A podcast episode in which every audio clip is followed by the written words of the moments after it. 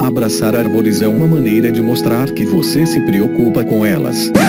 1, 2, 3, 4. If you'll all gather close around the phonograph and listen carefully, I'll tell you how we're going to have a whole lot of fun.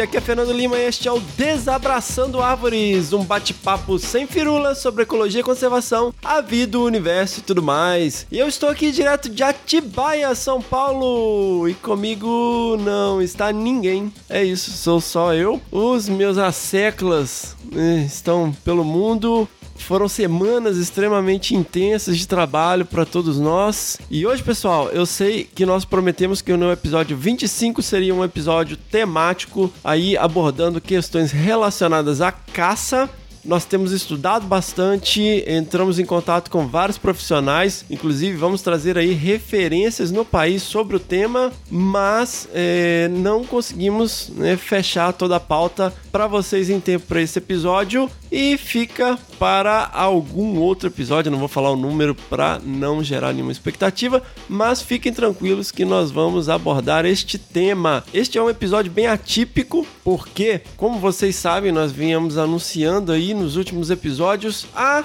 minha participação no décimo congresso de mastozoologia, ou seja, o um congresso onde a galera que trabalha com mamíferos, né? Masto são estudos relacionados a mamíferos, bichos de pelo bonitinhos, fofinhos, fofofauna que todo mundo gosta, oncinha pintada, zebrinha listrada, coelhinho peludo. Então, a grande nata da galera que estuda mamíferos se reuniu em Águas de Lindóia de 9 a 13 de setembro e eu estava lá com os meus amigos Renata Muilaerte, Rodrigo Medellín, lenda da conservação aí no México e no mundo, a Roberta Bonaldo do Natural History Brasil, o Marco Melo, professor Marco Melo aí, referência, né, no blog Sobrevivendo na Ciência, e a Milene Alves Eigenher, que é a nossa amiga lá do Ecoetial, arroba Ecoetial, sigam lá. E nós nos juntamos e levamos ao congresso um simpósio chamado Comunicação Científica e Impacto. E além disso, a gente gerou um monte de conteúdo legal, trocamos ideia com vários ouvintes, respondemos dúvidas, interagimos com a galera e eu gravei horas e horas e horas de conteúdo. E este episódio vem trazendo uma grande parte desse conteúdo. Excepcionalmente, nós zoamos totalmente o formato. Hoje nós vamos lançar a primeira parte desse conteúdo sensacional que a gente gerou no congresso. Dia 29, no próximo domingo, né? Nós lançamos episódios quinzenais, mas no dia 29, no próximo domingo, nós vamos lançar a segunda parte desse material sobre as questões que a gente discutiu lá de comunicação científica. Conversamos com referências top sobre defaunação, o que está acontecendo, que os bichos estão sumindo, a fauna tá diminuindo de tamanho. O que, que esses caras têm a dizer sobre isso? Um bate-papo sensacional com o nosso amigo Hugo Fernandes e mais todo esse conteúdo que a gente gerou lá no nosso simpósio. Nós temos aqui as falas, não temos as falas de todos os palestrantes, mas nós trazemos aqui os principais pontos das falas da minha amiga Renata Muilaerte, da minha amiga Milene Alves Eiger e do professor Marco Melo, além da minha, discutindo aí questões relacionadas à comunicação científica, divulgação científica. Ah, eu não trabalho com mamíferos. Ouve, ouve e me fala se não tem a ver com o que você faz, se não te esclarece algo sobre o, o estudos de uma maneira geral, aí. Então, seguimos. Infelizmente, nós vamos direto para o episódio. Não tem abertura não tem conversa de compadre e comadre, não tem o que bicho é esse. E, como eu falei, nós vamos ter episódios sequenciais. Hoje, dia 22 de setembro, vocês têm esse episódio aí. Semana que vem, domingo que vem, nós temos a continuação desse episódio. E no dia 6 de outubro, nós temos aí o episódio 26, aonde nós retomamos a nossa programação normal com os nossos queridos hosts que todos vocês amam e adoram. E vamos lá, tem muita coisa aí bacana para discutir. Segue aí, senhora. Eu sou doutoranda em Ecologia e Biodiversidade na Unesp de Rio Claro. Já fazia um tempo que eu queria propor uma mesa sobre comunicação científica e impacto. E tendo ouvido tanto se falar sobre comunicação ao longo do nosso CBMZ, né? Eu vejo que é de importância a gente ter um espaço como esse e eu espero que seja muito frutífero para a discussão e que a partir desse evento a gente possa ver um aumento da comunicação científica em mastozoologia aqui no Brasil. E é um problema que a gente não tenha tanta comunicação científica, né? E para ilustrar esse problema, vou pedir ajuda aqui de dois animais que permeiam o imaginário coletivo de muitos biólogos. Eles não são encontrados mais vivos na natureza.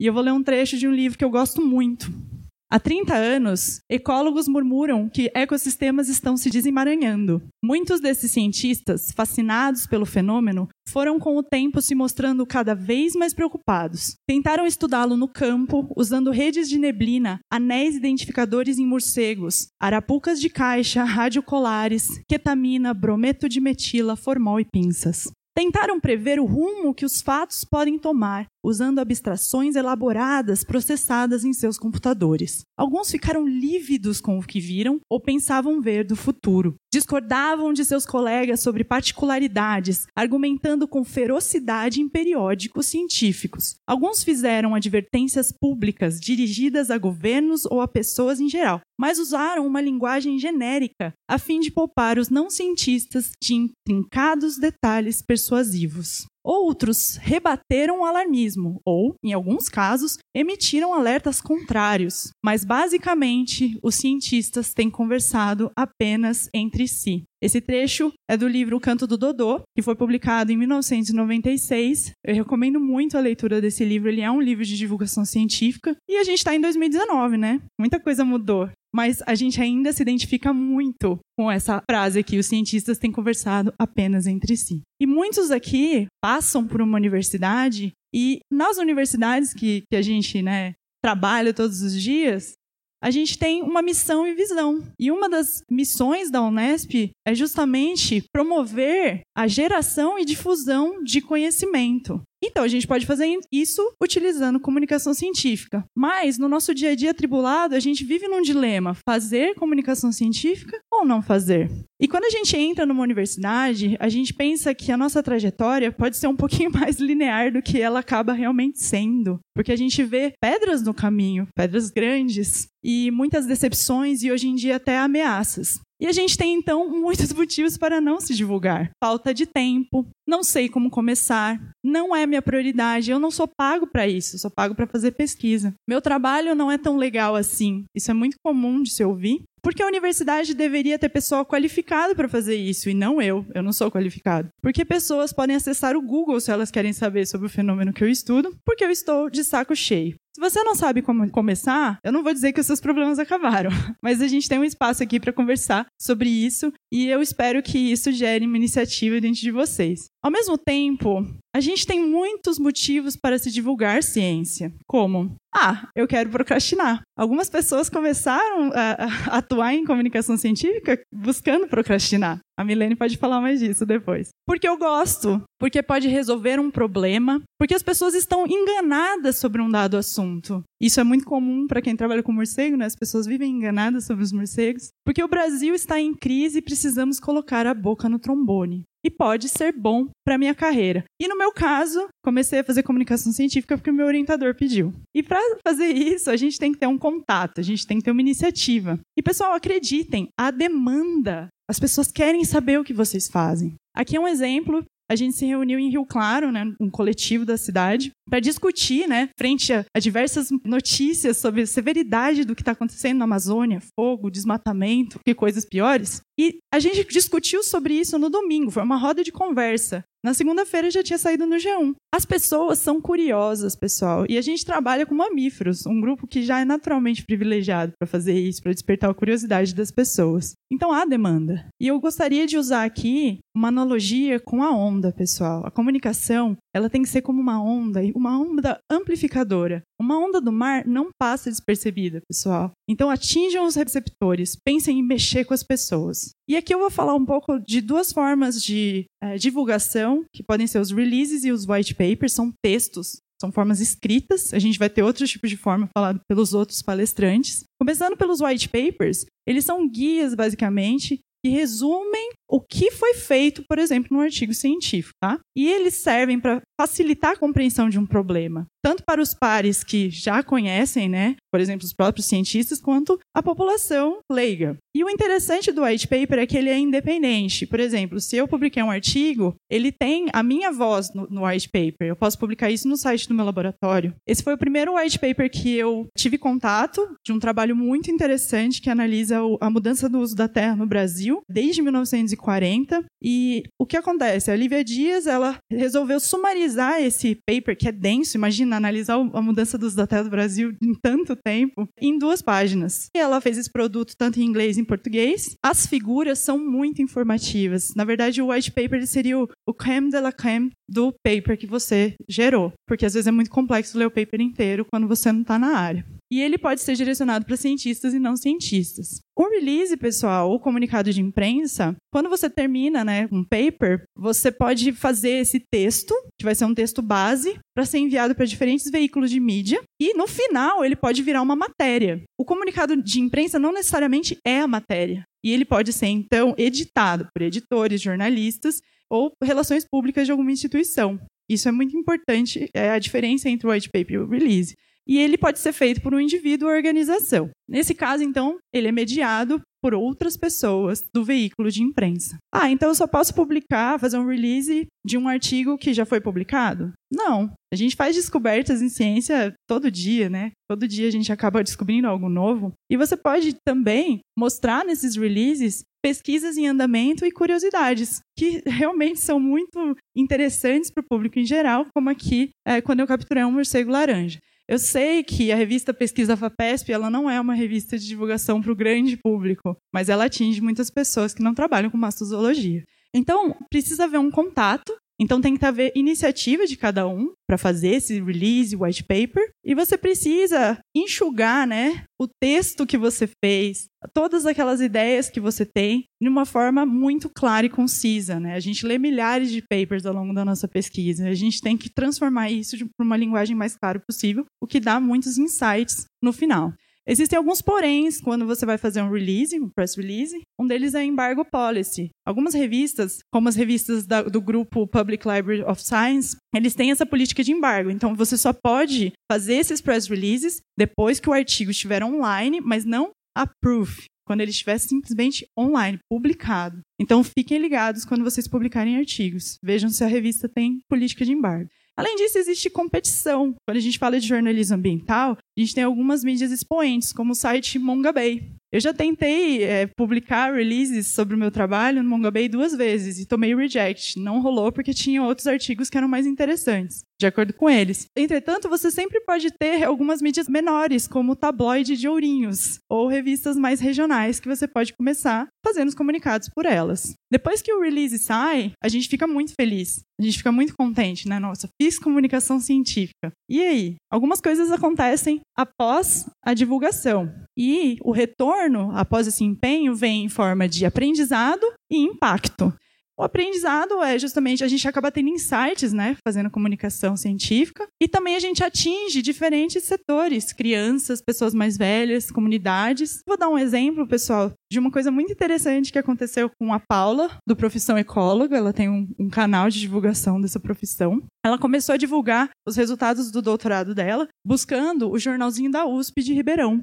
Isso gerou um efeito de onda amplificadora, porque Outros veículos procuraram ela a partir do release, como a Rádio USP Central, a TV Ribeirão, a Rádio da USP Ribeirão, e por fim, em menos de dois meses, o Repórter Eco procurou ela, que é um programa de jornalismo ambiental de projeção nacional. Então tem esse efeito onda. E o impacto? O impacto pode ser medido, quando você publica um artigo científico, por ferramentas, e uma delas, eu acho que é a mais em vigência hoje, é o Altmetrics. O Altmetrics, pessoal, quando você entra num paper, site da revista, você vai ver esse ícone aqui, a M-Score, né? Então você vai lembrar dessa rosquinha, que é um donut, e ele vai te levar ao site do Altmetrics, vai dar diversas estatísticas de alcance do seu artigo. E o índice é, sumarizado do Altmetrics é o índice de atenção, ou attention score, esse número que está aqui dentro da rosquinha. No caso, eu estou falando do Altmetrics do Atlantic Mammal Traits, que é o data paper com maior impacto da série Atlantic, publicado na revista Ecology.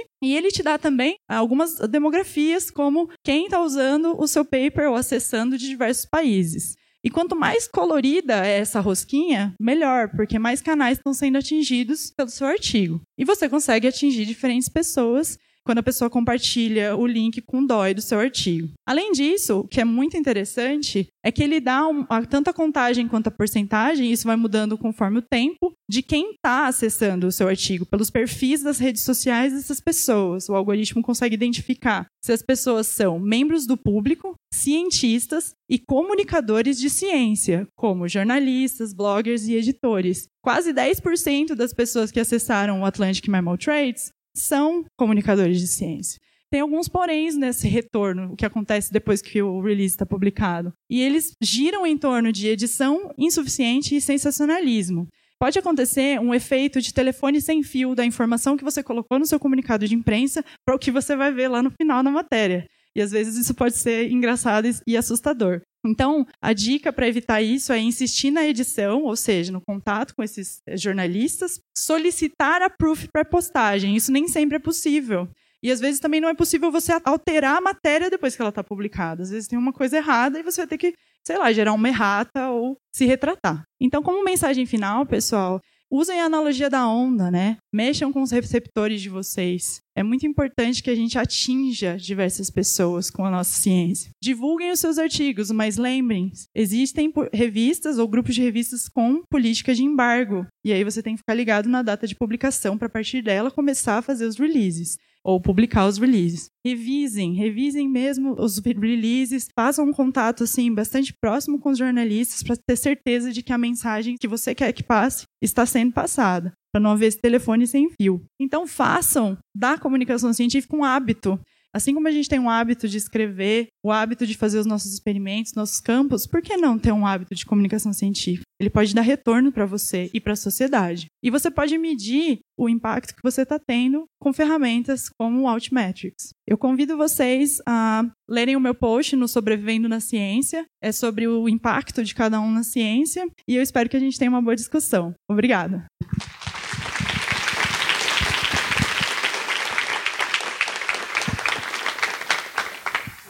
Alguma pergunta? Oi, Rê. Parabéns pela apresentação. Dentre os principais desafios, qual você acha que é o principal para as pessoas não fazerem divulgação científica? Em relação às formas que eu apresentei aqui, de white paper e release, eu acho que a própria escrita, que a pessoa tem que pegar aquele artigo grande de 20 páginas e reduzir. E isso é desafiador. Se a pessoa está começando, pode fazer ela perder horas e horas. Você tem que sumarizar tudo aquilo, quebrar a cabeça. É, dói a cabeça. E um outro desafio é saber aonde que eu vou colocar isso, com quem que eu falo. Às vezes a pessoa não é conectada. E tem aí a timidez também, e a gente pode discutir sobre isso. Mas eu acho que esses dois são os principais. Oi, Renata. Oi, Henrico. Você menciona a tentativa de solicitar para o jornalista para ter acesso ao pré-proof antes da publicação. A minha experiência é, mostra que isso vários jornalistas veem isso como algo muito ofensivo. Sim. Vários deles acham que é uma forma de censura, uma forma de tentar mexer no texto deles, uma forma de interferir no trabalho deles. Então essa solicitação, ela tem que ser muito cuidadosa, pelo menos na minha experiência, a maior parte das vezes ela tem um efeito contrário. Tipo, olha, você não está confiando no que eu faço, ou você está com receio de que eu vou escrever alguma coisa errada, ou então, olha, eu não permito que outras pessoas interfiram no meu texto. Então essa é uma solicitação que tem uma linha muito tênue entre o que é uma boa relação com o jornalista, mas o que o jornalista vê como uma interferência no trabalho dele.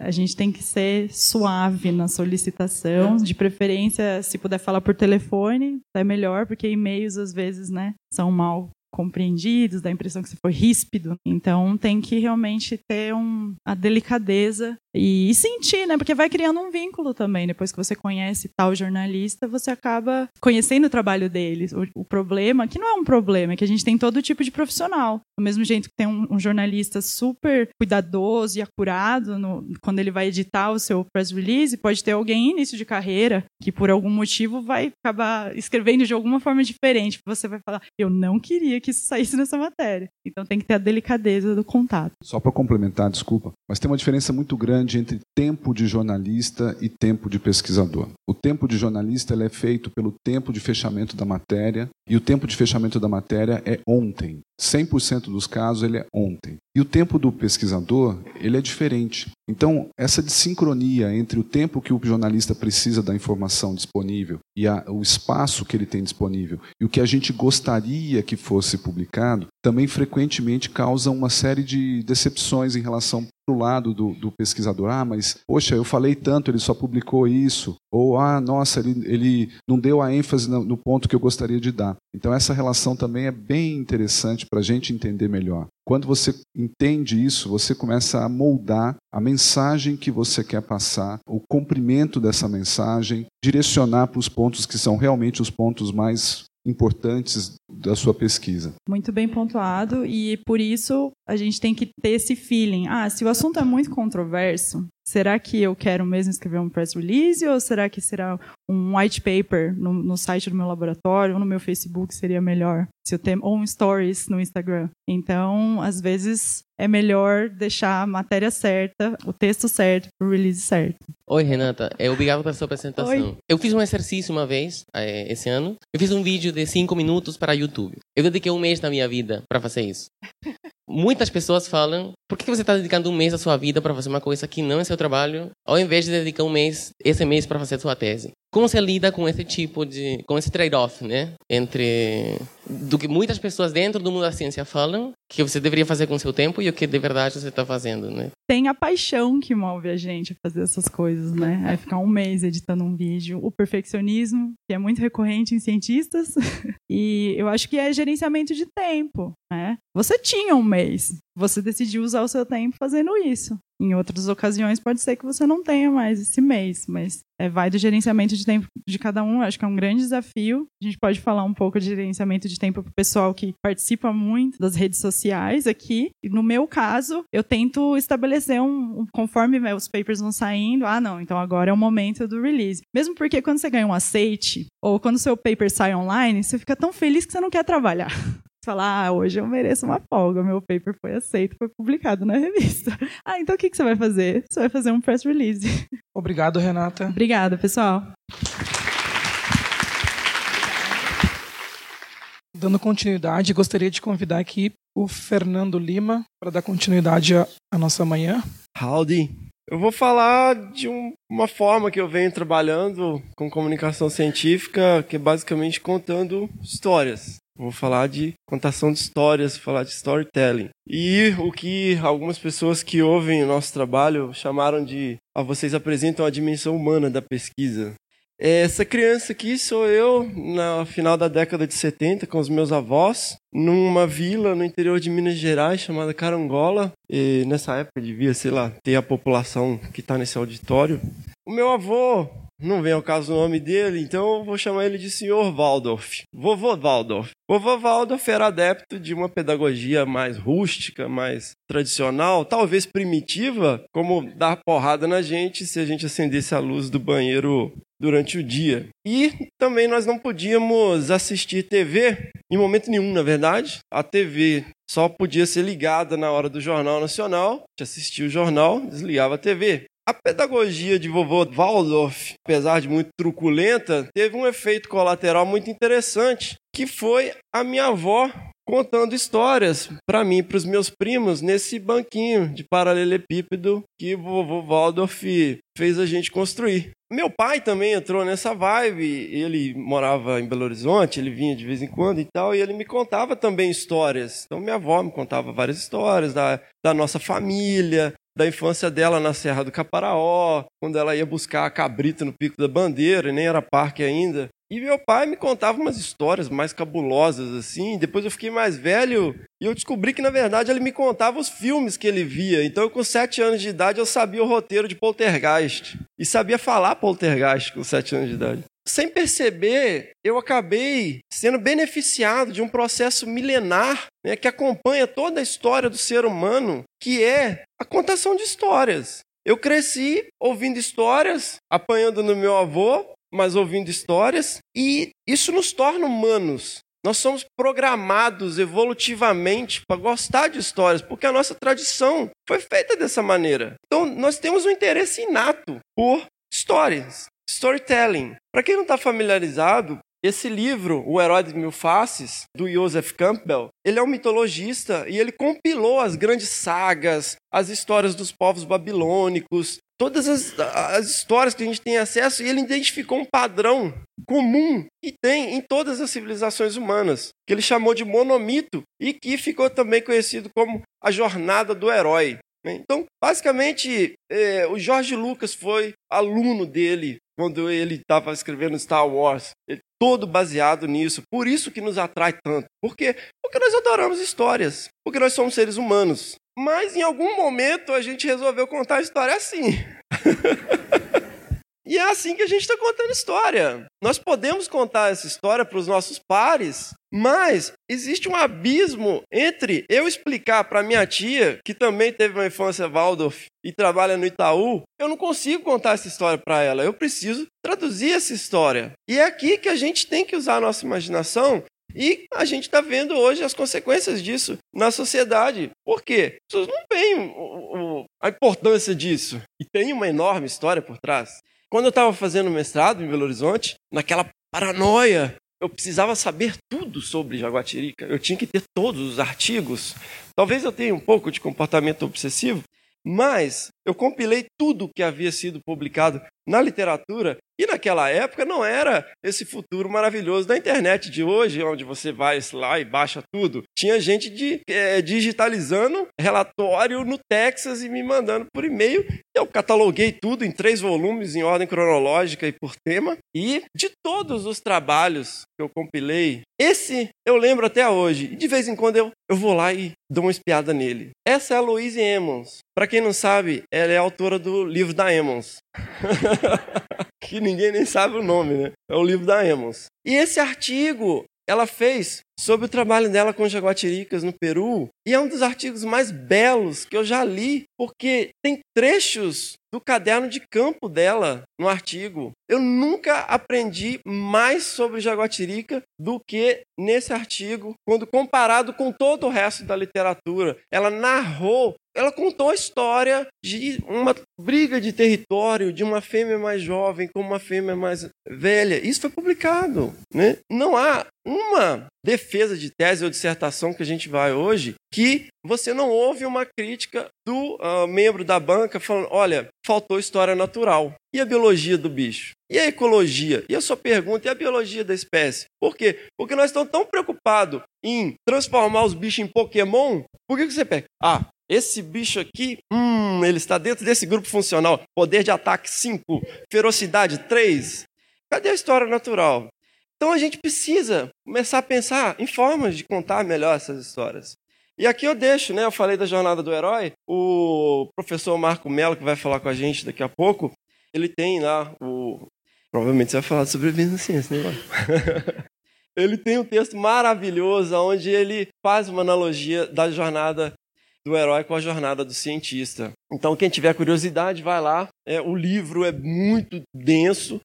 E vamos lá. O que inspirou a gente a, a, mexer com isso? Eu queria ser, basicamente, o Indiana Jones, porque eu vi isso aí e falei, nossa, eu quero ser esse negócio aí. Como é que é isso aí?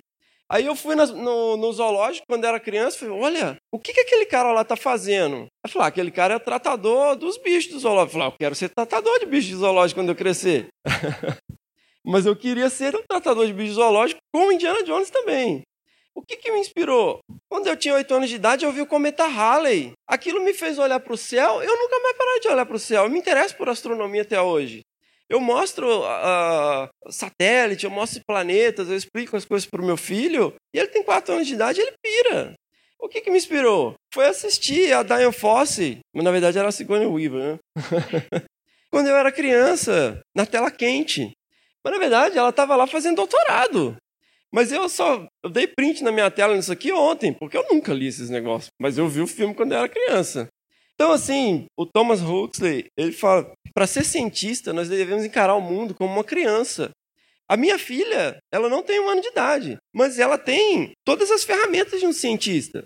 Ela vai pegar esse papel aqui, ela vai amassar esse papel, ela vai pôr na boca, ela vai bater no chão, ela vai babar nele, ela vai rasgar, ela vai testar esse pedaço de papel de todas as maneiras possíveis e imagináveis e ela vai entender um pouco mais sobre o que é papel. Toda criança, ela tem um interesse inato por ciência. Toda criança, ela tem um interesse por animais. Toda criança eh, que você mostra um bicho para ela, ela, ela vai se interessar. Só que a gente está falhando em contar histórias. A gente está pondo o menino para ver, ó, ver essa galinha pintadinha que eu vou redigir meu artigo. Então a gente não está tirando tempo para poder contar as nossas histórias. Mais uma vez, o professor Marco Melo já começou a falar da questão do corte de dinheiro para a ciência quando nem era modinha. Em 2015 começou a haver uma série de cortes de verba para os programas de pós-graduação e para a ciência de uma maneira geral. E aquilo começou a me chamar a atenção. Eu falei, caramba, ninguém está nem aí, né? Acontecer. ninguém fala nada, todo mundo olhando para o alto. E aí eu falei, pô, a culpa é nossa. As pessoas não estão nem aí porque eles não sabem como é importante. A pessoa pega um smartphone o dia inteiro e não consegue entender que aquilo ali é ciência pura e aplicada. O smartphone é ficção científica, gente. Quando eu era criança, eu achava o máximo. O Spock chamava o Spock Enterprise. Eu falava, nossa, ele tem um comunicador. A gente tem isso para quê? E as pessoas não conseguem fazer essa ponte. E a culpa é nossa. E aí eu fui no congresso de Masto, lá em Pirinópolis, e eu vi uma palestra. Eu falei, nossa, que cara bacana e fala bem, né? Moreno, alto, assim. Foi postura de palco. E ele falou uma coisa, né? Para quem não sabe, é o Hugo Fernandes. ele falou uma coisa que me marcou muito. Dados não informam. E ele repetiu isso várias vezes. Eu falei, pô, esse cara tem coisas interessantes para falar. E aí a gente trocou muita ideia, o Hugo falou, dados não informam e tal. E nessa época eu estava né, tentando produzir alguns materiais e tal.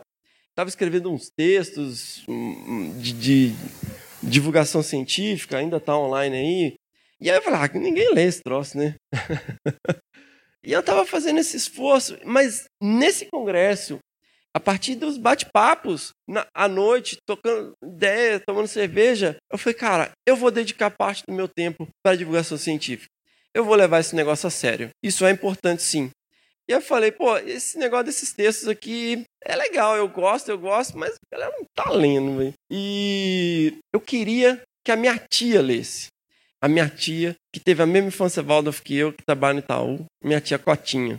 Todos vocês têm uma tia Cotinha. Ela mora no interior. E vocês veem ela uma vez por ano, no Natal, no Réveillon, sei lá. E você fica tentando explicar para ela o que você faz. E ela acha bonitinho, ela acha excêntrica. você sempre gostou de bicho desde criança. então eu falei, cara, eu vou explicar ciência para minha tia. Ela já gosta, né? Eu já tentei várias vezes tentar lembrar por que, que eu comecei a ouvir podcast. Porque a gente passa um tempo enorme em trânsito, né? De um lugar para o outro, dentro do carro e tal. E aí, por alguma razão, eu conheci esses dois caras, Alexandre Ottoni e Azagal, David Pazos, que tem um podcast chamado Nerdcast. Eu falei, pô, que maneiro esse negócio. Os caras têm exatamente o background da mesma época que eu e mesma idade e tal. E eu descobri que aquelas nerdices chamam, agora chamam cultura pop. Eu falei, nossa, eu sou super hipster, eu saco tudo de cultura pop. Mas eu apanhava na escola por causa disso. Eu não sei que mundo louco, né? E aí eu comecei a consumir muito podcast. E quando eu, eu comecei a gostar muito, falei, nossa, Nerdcast.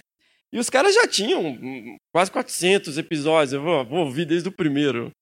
E aí comecei a ouvir outros podcasts. E esse é um que muito me inspira, que é o Skeptic's Guide to the Universe. O, agora eles lançaram um livro, né, muito na linha do Carl Sagan. Incrível, sou muito fã. Eles são tipo, um, um dos, dos caras que estão na linha de frente em, em relação ao ceticismo científico, frente a várias questões malucas que estão surgindo aqui e nos Estados Unidos estão, assim, virando tudo pelo avesso. E a melhor forma de explicar o que é isso é um programa de rádio on demand. Você baixa e ouve a hora que você quer. E comecei a consumir absurdamente.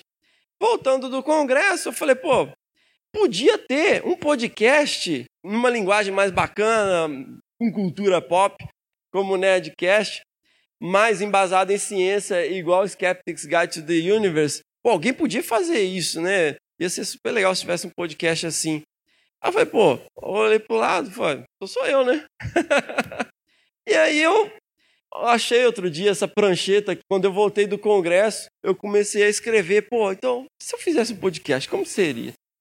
Como que a gente faria e tal? Comecei a rabiscar, rabiscar, rabiscar. E ele ia se chamar, na verdade, Concast. Aquele negócio, você tá, olhei pro lado, olhei pro outro, pô, eu tenho um monte de problema de dicção.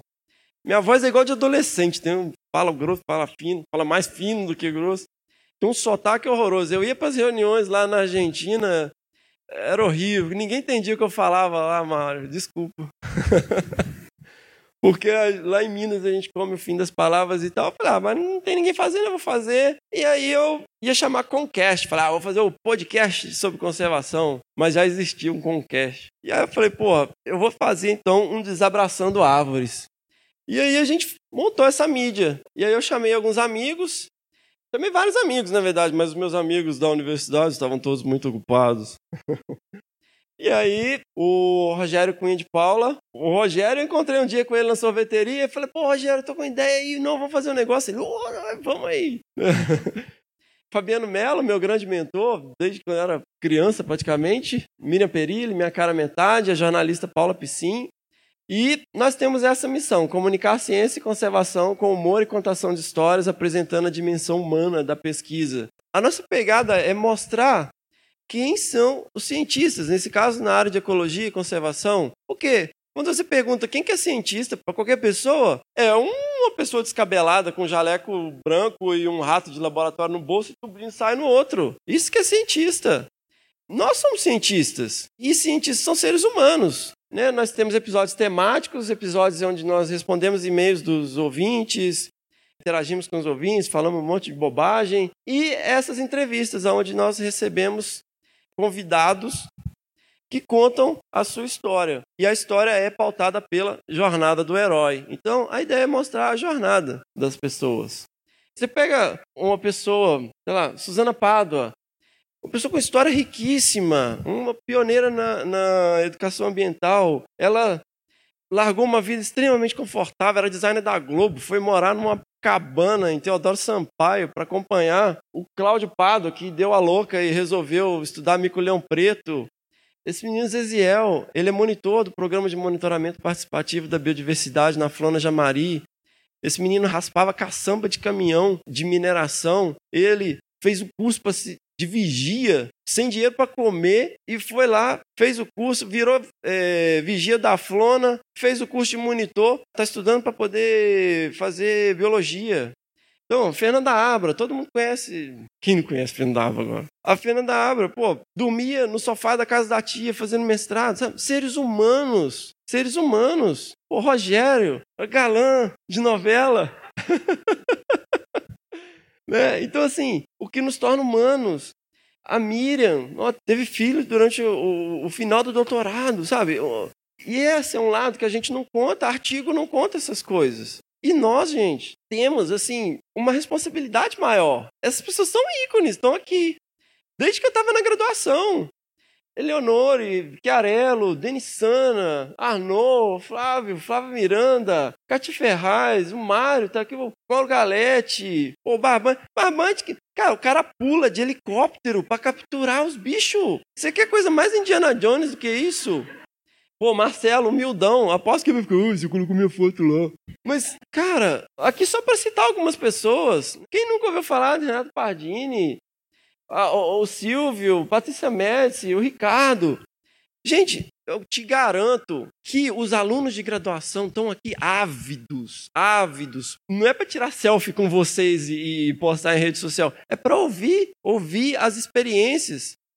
Eu vou usar um exemplo que todo mundo conhece. Todo mundo conhece o Peter Crouch, né? Peter Crouch é um arroz de festa, todo mundo já ouviu falar e tal. Uma boa referência. Você senta com o Peter, você quer ouvir falar do artigo que ele publicou em 1990 e bolinha com, com Howard Kigley? Não, você quer ouvir de quando ele caiu lá com ultraleve. Você quer ouvir histórias. Então, assim, eu convido a todos, nós trabalhamos com mamíferos, gente. Você fala assim, pô, vou fazer uma campanha de captura. Vou fazer. Que seja uma campanha de captura de roedor, campanha de captura de morcego.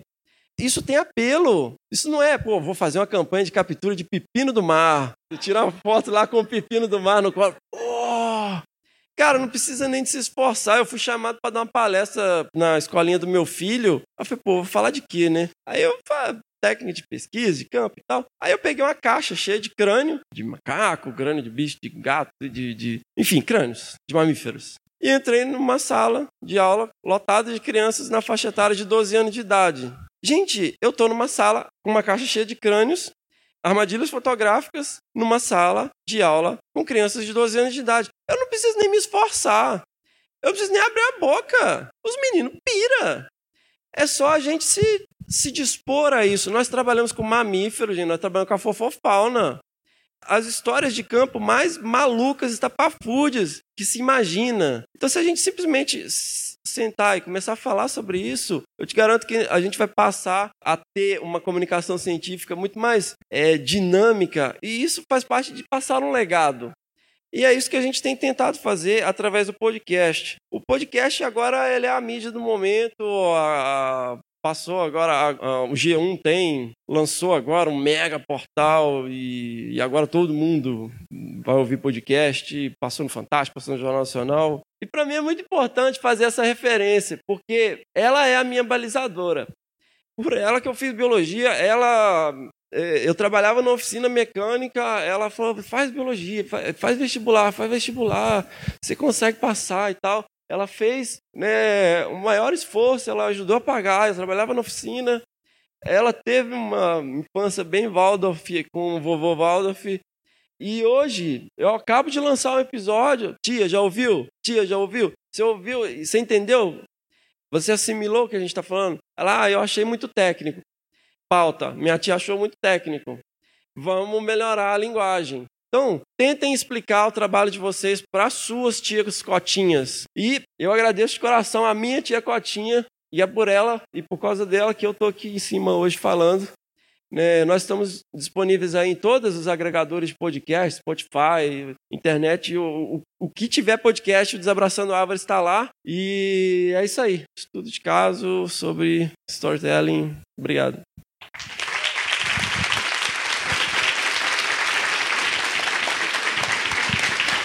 Vamos abrir cinco minutos para perguntas. Peço que sejam breves. Parabéns pela palestra, pela proposta da, do simpósio. Eu comunico para profissionais de saúde e storytelling tem sido muito promissor para explicar o ciclo da, de transmissão do vírus da raiva, por exemplo. Mas uma coisa que eu percebi com os agentes de saúde é que boa parte deles, durante o processo, não se viam como personagens dessa história se viam muito como espectadores, por mais que estivessem envolvido, envolvidos num processo técnico de vigilância dessa, desse ciclo, né?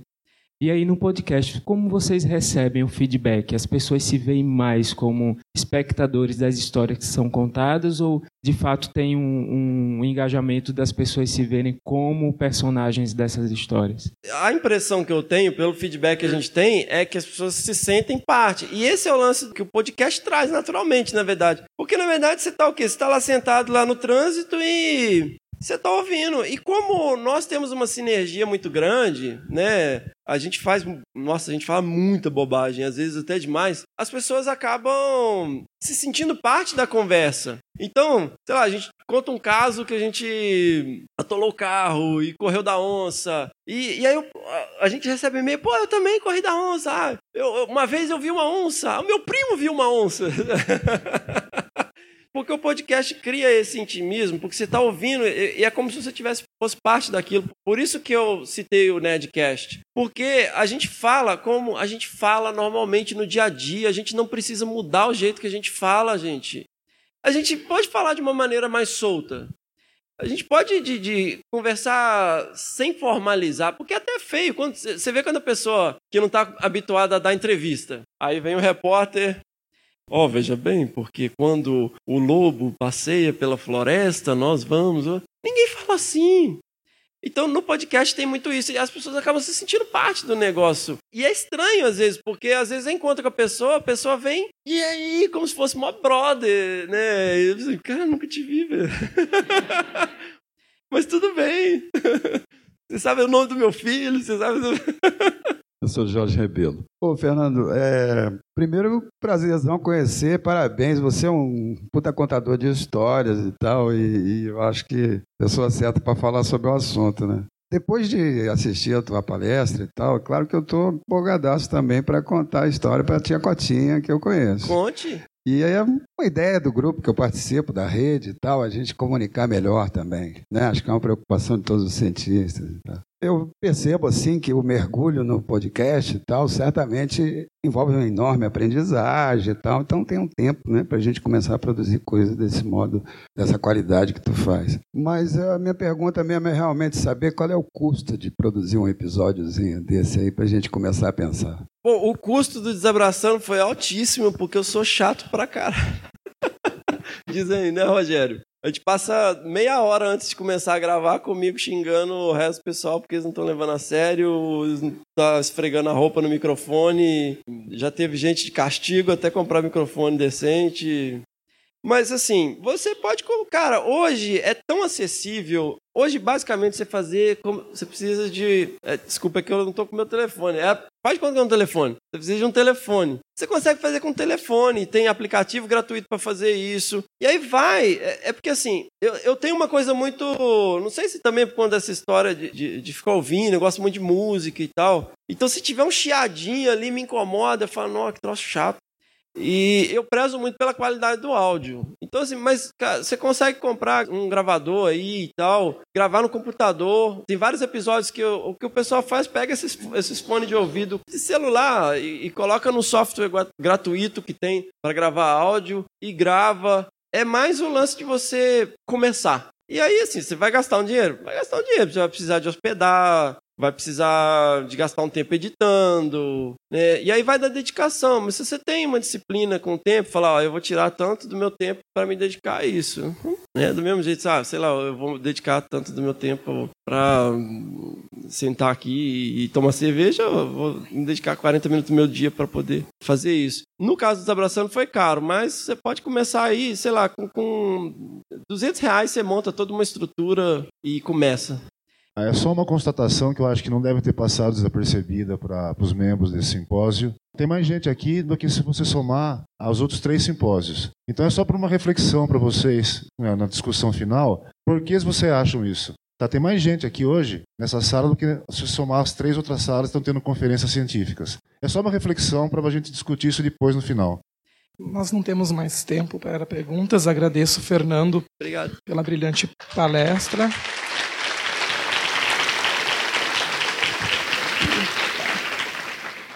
Agora vou passar a palavra ao professor Marco Melo. Bom, boa tarde a todos. É um prazer enorme voltar aqui para o Congresso de Mastro depois de tanto tempo sem participar. E hoje eu gostaria de contar para vocês uma história sobre o Lotus. Toda vez que um biólogo vai começar uma história, a gente gosta de voltar para o Darwin, não gosta? É um clichê isso na biologia. É possível traçar um paralelo entre qualquer assunto que a gente trabalha e alguma frase lá na origem das espécies. Só que eu vou dar uma dica para vocês. Se vocês quiserem impressionar o público um pouco mais, voltem para Aristóteles. Gente, tem um livro de um discípulo do Aristóteles, o Teofrasto, do século 3 a.C., em que ele já falava de polinização. Só que agora eu vou pedir truco. Eu quero voltar 2600 anos com vocês, para antes da antiguidade clássica, para falar sobre o sermão do Lótus. Esse foi um sermão proferido pelo Shakyamuni Buda para os discípulos dele. Um dia, o Buda resolveu reunir a turma dele para falar sobre o Dharma, a doutrina budista. Só que assim que estava todo mundo pronto para a palestra do Buda, ele não falava nada, ele não se mexia e ele não engajava ninguém. O pessoal começou a ficar incomodado com aquela situação, pensando: poxa, será que é para eu falar? Será que é para eu me mexer? Será que eu devo tocar o Buda? E de repente ele pegou uma flor de lótus, e ele mostrou diretamente essa flor de lótus para um discípulo, o Mahakashapa. Foi Dharma instantâneo. Ele atingiu a iluminação exatamente naquele momento. E aí vocês podem me perguntar: poxa, chegar ao nirvana é tão fácil assim? Será que basta olhar para uma flor? Não é esse o ponto, gente. Mahakashapa tinha anos de prática, de meditação, de doação e de sacrifício. Olhar para aquela flor de lótus era só o último empurrãozinho que faltava para ele atingir o nirvana. Foi uma comunicação muito eficiente e baseada em uma imagem direta. O Buda sabia com quem ele queria falar, o que ele queria falar, quando ele queria falar. Ele encontrou a imagem que falou direto ao coração do discípulo dele. Esse é um desafio que a gente enfrenta o tempo todo na comunicação científica. Não apenas a comunicação técnica com os nossos pares, mas também a comunicação com o público, com a sociedade. Quando eu era criança, eu gostava muito já de divulgação científica, porque eu cresci lendo essas revistas, vendo documentário da natureza. E o meu primeiro contato, então, com divulgação foi ainda na graduação, lá na gloriosa Universidade do Brasil, conhecida como UFRJ também. E já na graduação, dando práticas de campo e piscinguaba de morcegos, eu comecei a tentar descobrir como falar sobre morcegos para meus próprios colegas. Só que a vida da gente não é feita só de trabalho. Quando eu entrei na graduação, eu criei ali uma panelinha na minha rede social que eram os morcególogos. E muitos deles aqui entre nós hoje também. Só que eu queria falar de morcegos para a galera do colégio.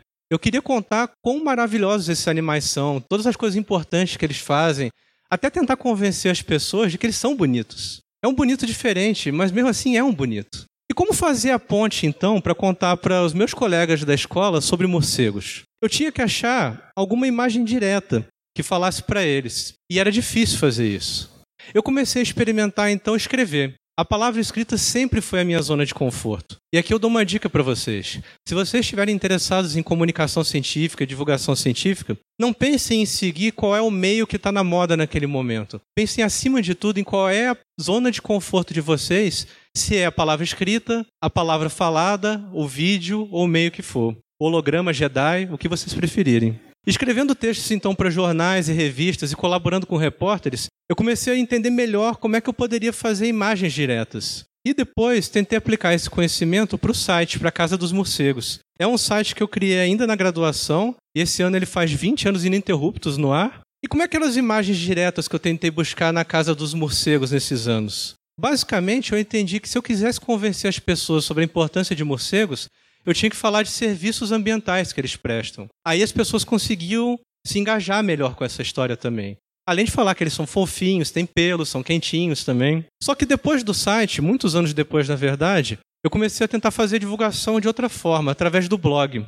A motivação para o nascimento do blog foi perceber que tinha uma lacuna na formação dos cientistas. Essa lacuna tem a ver com a falta de treinamento em algumas das habilidades chaves para essa carreira. Por exemplo, é comum a gente tentar esperar que pós-graduandos, mestrandos e doutorandos aprendam a escrever artigos técnicos por osmose, simplesmente por imitação. Geralmente o teu orientador espera que se você olhar o colega ao teu lado, você vai aprender, você vai encostar o ombro e a arte de escrever artigo vai passar para você.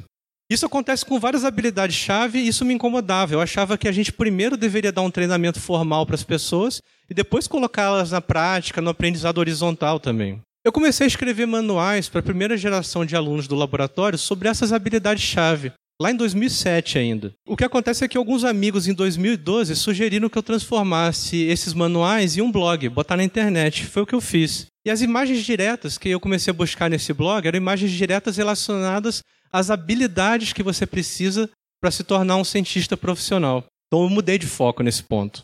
E o blog acabou tendo muito mais repercussão do que a gente imaginava. A gente está indo para 4 milhões de visitas, de 1.000 a 1.500 visitas por dia, pessoas do mundo todo visitando, inclusive de países que não falam português, uma razão sexual de um para um, mais ou menos, entre os leitores do blog.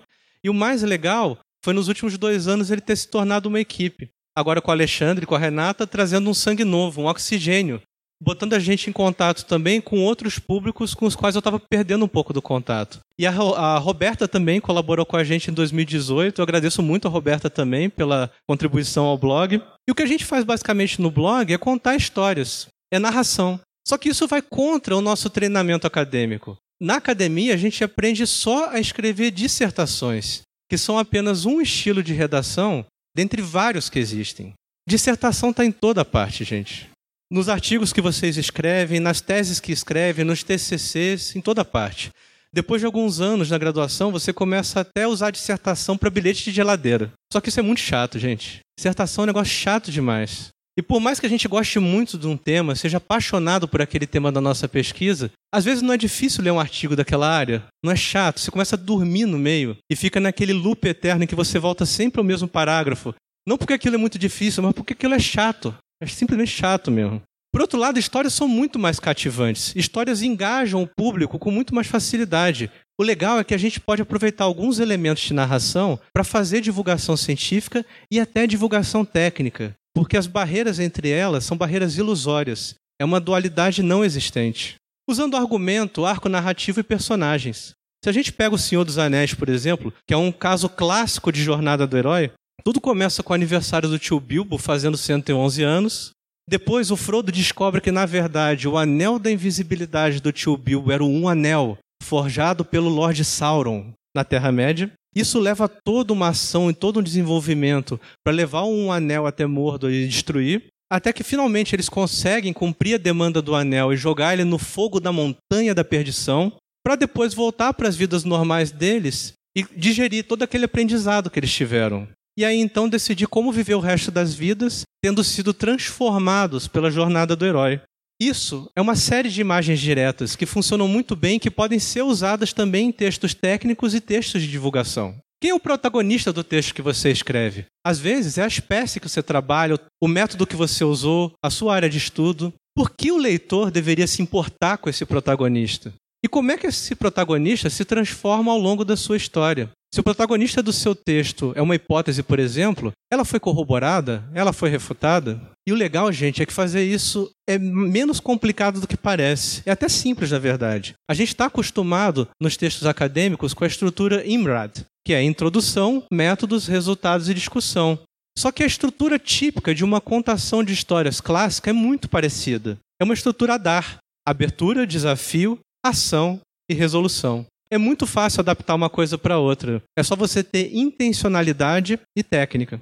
No laboratório de síntese ecológica, toda vez que a gente começa um novo projeto, em tempo real, nós disponibilizamos no GitHub os códigos de programação, mostrando as soluções analíticas que a gente encontrou e pegando palpites para melhorar essas soluções também. Então, a gente está falando basicamente com nerds ali, com gente que gosta de programar também. Assim que o projeto acaba, nossa primeira providência é depositar um pré-print daquele trabalho, que é um estágio intermediário no processo de publicação. Nós contamos essa história no blog do laboratório em português, com uma linguagem acessível, visando um público tão amplo quanto possível. Eventualmente, esse trabalho vira um artigo formalmente publicado em uma revista revisada pelos pares, e aí é hora de fazer notas à imprensa para tentar cativar jornalistas a produzirem matérias sobre as descobertas científicas que nós fazemos.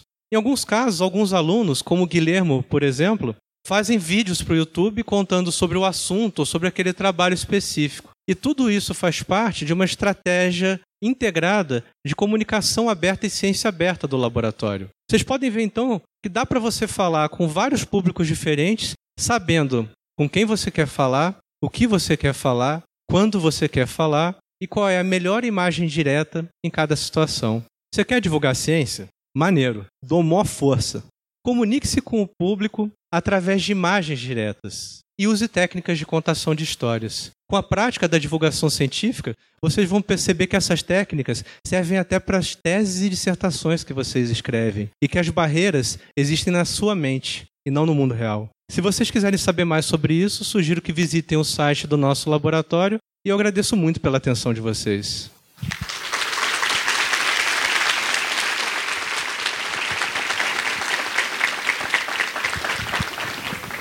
Muito obrigada, Marco. A gente tem um tempo para perguntas. Oi, Marco.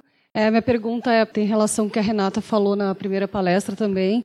Eu achei muito interessante isso de tentar, depois de publicar o artigo, fazer notas na imprensa e tudo. Eu fiquei curiosa como que vocês fazem isso, qual é a estratégia. Vocês fazem aquele resumo que a Renata falou e encaminham para jornalistas? Vocês já têm contatos com jornalistas? Como começou e quais são as estratégias que vocês usam? Ô Marília, muito obrigado pela pergunta. E basicamente a gente usa a estratégia Galete. Um filósofo espanhol muito famoso. Ele está aqui entre nós? Não está, né? Mas o, o Mauro Galete lá do Unesp, ele ensinou para a gente uns macetes de fazer notas à imprensa. Inclusive, ele escreveu lá no nosso blog um guia sobre como escrever uma nota à imprensa. E aí tem algumas dicas básicas. Mas, no fundo, o que, que é? É você resumir muito a essência daquela descoberta ou daquela mensagem que você quer passar. De preferência, produzir um infográfico muito legal que ajude a contar aquela história. A nota imprensa que você manda para um jornalista, para uma assessoria de imprensa da universidade, não é a matéria que vai sair. Aquilo serve para cativar o jornalista e convencer o jornalista a gastar o tempo dele fazendo a matéria sobre o seu trabalho, digerindo naquelas informações. E a nota imprensa é essencial porque ela diminui também a chance de informações serem propagadas de forma errada.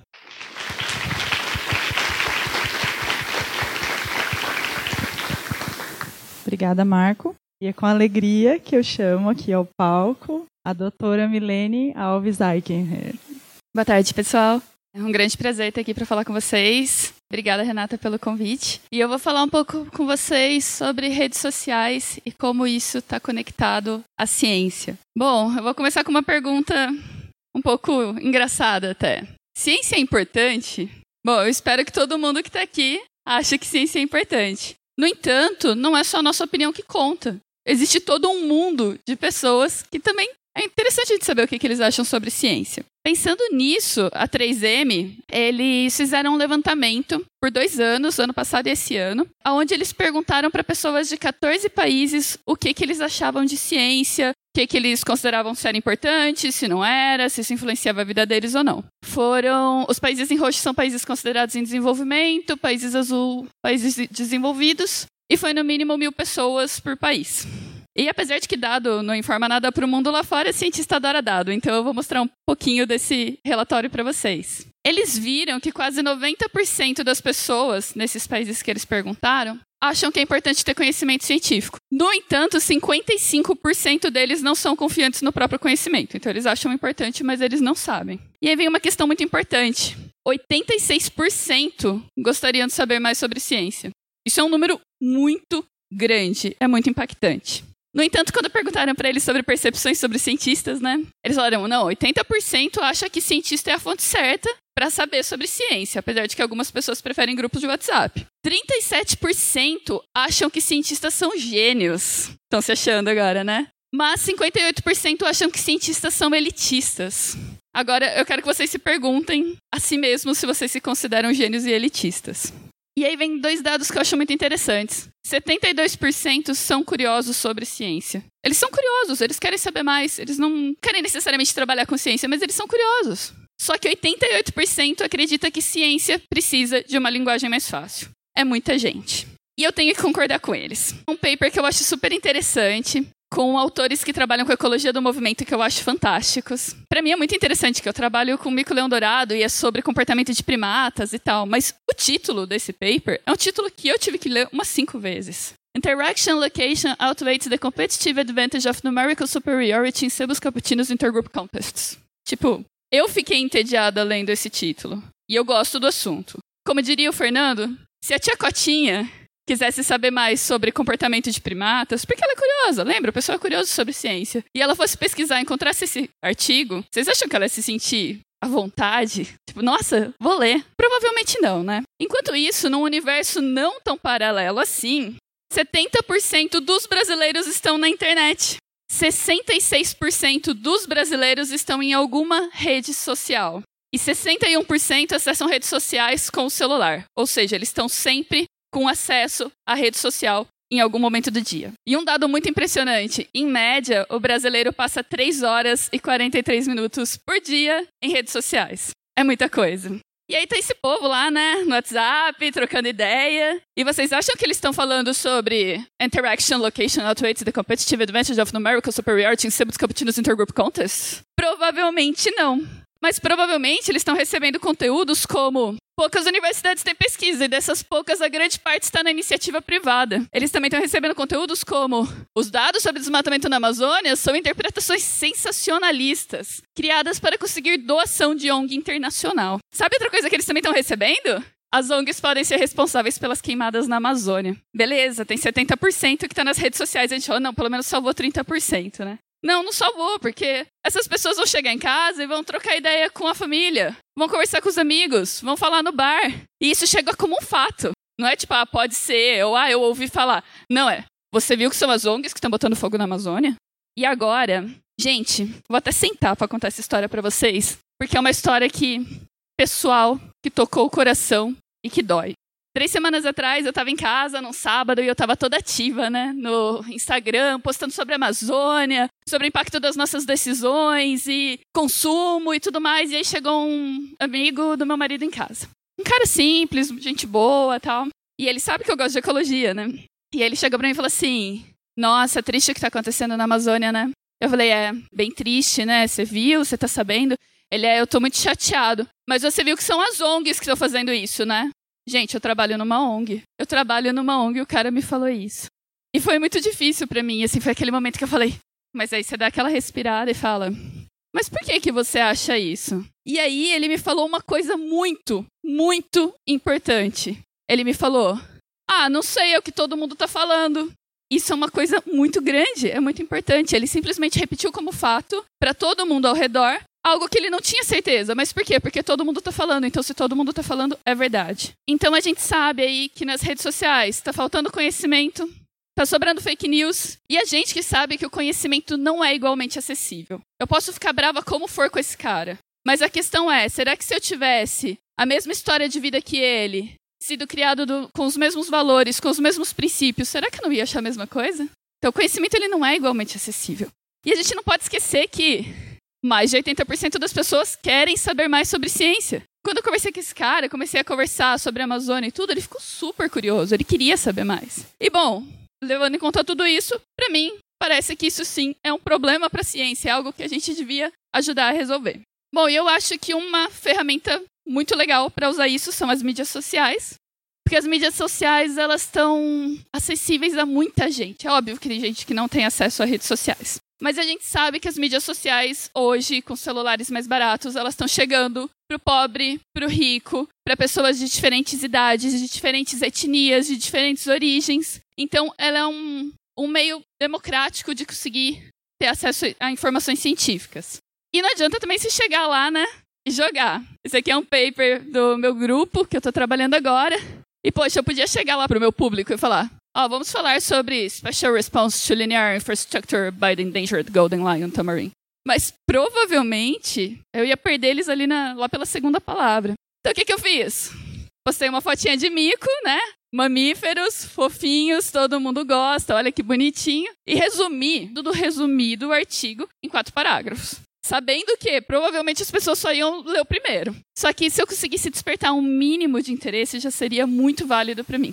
E foi muito legal, foi um dos posts que gerou muito engajamento, pessoal comentando, compartilhando, trocando ideia. As redes sociais também são um jeito da gente se mostrar para o público. Porque é isso que outras pessoas já falaram. Muitas vezes, quando o pessoal pensa num cientista, ele pensa num homem hétero branco.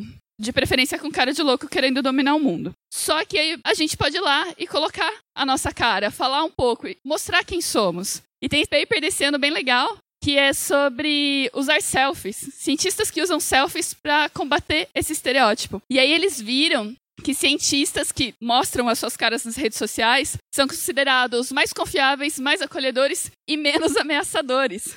Essa expressão é muito engraçada. E uma coisa importante é que, para o público geral, um cientista que põe a sua cara lá, que tira selfie no laboratório, ele é tão competente como qualquer outro cientista. E uma coisa muito importante é que, através do uso de selfies, eles consideraram que a ciência pode ser inclusiva. Porque até então eles só pensavam, grande parte do público pensava no homem hétero branco querendo dominar o mundo. E de repente eles viram que tinha outras pessoas fazendo ciência. Por exemplo, a Lucy. A Lucy é uma pesquisadora trans brasileira, paleontóloga, fantástica, e ela está fazendo comunicação científica no Instagram. E imagina que legal para uma pessoa trans poder se reconhecer em um cientista. Você percebe que você também pode a representatividade importa. Por exemplo, a Desiree que é uma pesquisadora americana que trabalha com pesquisas em saúde. Ela é uma pesquisadora mulher, negra, e ela tem todo esse visual, né? Vaidosa e tal. E isso é muito legal, porque existem vários relatos de meninas, adolescentes que falam assim: "Ah, eu não quero me envolver com ciência porque a galera que trabalha com ciência é muito feio. A galera é muito esquisita". E aí você olha uma mulher dessa e você fala: "Nossa, cientistas podem ser bonitas". Isso é muito legal para uma criança negra poder se reconhecer em um cientista. Também o, o Robert, que é o nome dele no Instagram é Modified Scientist. Ele é todo modificado, ele é metaleiro, ele tem alargador, é cheio de tatuagem. E tá fazendo uma divulgação linda. Ele trabalha com paralisia cerebral e ele também fala muito sobre répteis, porque ele gosta muito do assunto. Imagina que legal para um guri adolescente ou para uma guria que gosta de metal e não sei o quê, e ela pensa que cientista tem que estar engomadinho, usando camisa social e jaleco, e de repente se reconhecer. As redes sociais elas permitem essa conexão entre vários pontos, entre pessoas trabalhando com ou com interesses em comuns é, em diversas partes do mundo. Então, por exemplo, ontem eu estava conversando com um menino dos Estados Unidos sobre como fazer networking em congresso. Justamente porque é uma coisa que eu tenho pouco de dificuldade, não parece, mas eu sou tímida. As redes sociais, então, elas são uma chance da gente botar a cara a tapa, se mostrar pro mundo, passar nossa mensagem, não ficar, ai, ah, ninguém tá dando bola pra minha pesquisa. Não, vai lá, divulga, sabe? Usa a rede social, coloca isso pra fora. E é isso que todo mundo falou. Mamíferos têm alto índice de fofulência. A gente já tem uma vantagem gigante. A gente trabalha com bichos fofos. E o pessoal adora ler ou ouvir falar sobre mamífero. É um negócio que sempre bomba em rede social. Uma das principais mensagens é que a gente tem que colocar a nossa mensagem para fora, falar para o público, colocar isso, soltar sua voz para o mundo, sabe? Só reforçando, é importante quando você usa rede social ter uma linguagem fácil e rápida. Não use jargão, não use termo técnico. Pensa na tia Cotinha do Fernando, como que ela entenderia o seu post? A gente não pode esquecer de ser respeitoso. Ontem mesmo eu estava conversando com o Marco sobre comunicação não violenta. É muito importante a gente levar em conta que nem quando o cara me falou, ah, são as ONGs que estão botando fogo. Levar em conta que o cara não tem o mesmo background, não teve as mesmas oportunidades e não tem o mesmo conhecimento que você. Seja respeitoso, não esquece que a comunicação a gente também tem que ouvir. E a gente tem que tomar cuidado com o backfire effect, que é o que a gente poderia chamar de, sei lá, dar um tiro no pé que é quando a gente joga assim alguma coisa quase agressivamente e aquilo vai contra o que a pessoa acredita e de cara ela vai se fechar para sua ideia. Ela não vai estar tá receptiva à sua ideia só porque ela não concorda com aquilo. Então a gente tem que tomar cuidado com isso. Para quem se interessar pelo assunto, vocês podem buscar no Google, não precisa ser artigo. Eu busquei sobre backfire effect, tem algumas coisas muito legais. Ah, mas agora eu vou ter que ser blogueiro?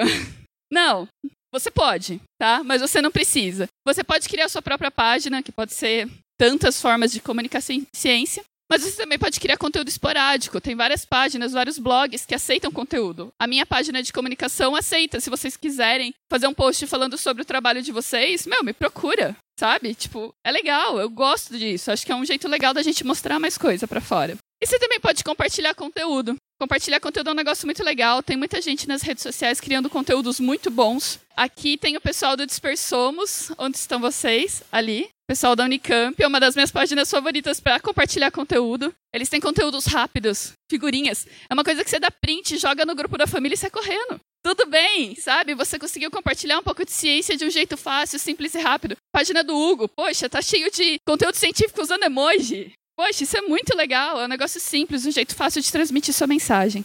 E eu quero convidar vocês para seguir e talvez criar o seu próprio hashtag Um Dia de Cientista. A ideia de Um Dia de Cientista é que você quer falar sobre ciência, mas você não quer criar uma página, você só quer compartilhar um pouco do seu dia a dia. Então, esses dias uma amiga minha, ela não tem a página aberta, mas ela falou: "Não, eu quero compartilhar um pouco de ciência para minha família e amigos". E ao longo do dia, ela foi fazendo stories no Instagram ah, porque eu tô chegando agora na universidade, eu trabalho aqui. E ela é brasileira e ela tá trabalhando na Espanha. Então, tipo, você já fica, nossa, que legal. E aí ela falou, ó, oh, agora eu vou mostrar para vocês um pouco como que funcionam as análises. E agora a gente vai trabalhar no processo de escrita. E foi super simples. Tipo, ela dedicou dois minutos do dia dela a criar esses stories. Isso é uma coisa muito legal.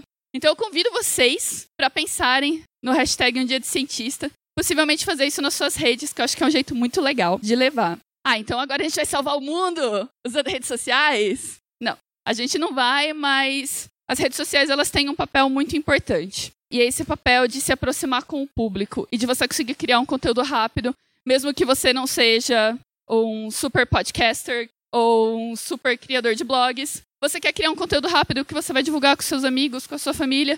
A gente não dá valor a isso, mas tipo, quando a gente está em rede social, a gente é influenciadores e os micro-influenciadores, como eu e você, são as pessoas que respondem perguntas, são as pessoas que estabelecem conexões, e esse papel é muito importante. Para finalizar, só queria dizer que eu acho que redes sociais são uma ferramenta de combate à desinformação. Ela pode criar mais desinformação, sim, só que a gente tá lá porque a gente não pode ir e combater e falar do que a gente acha certo e do que a gente acredita.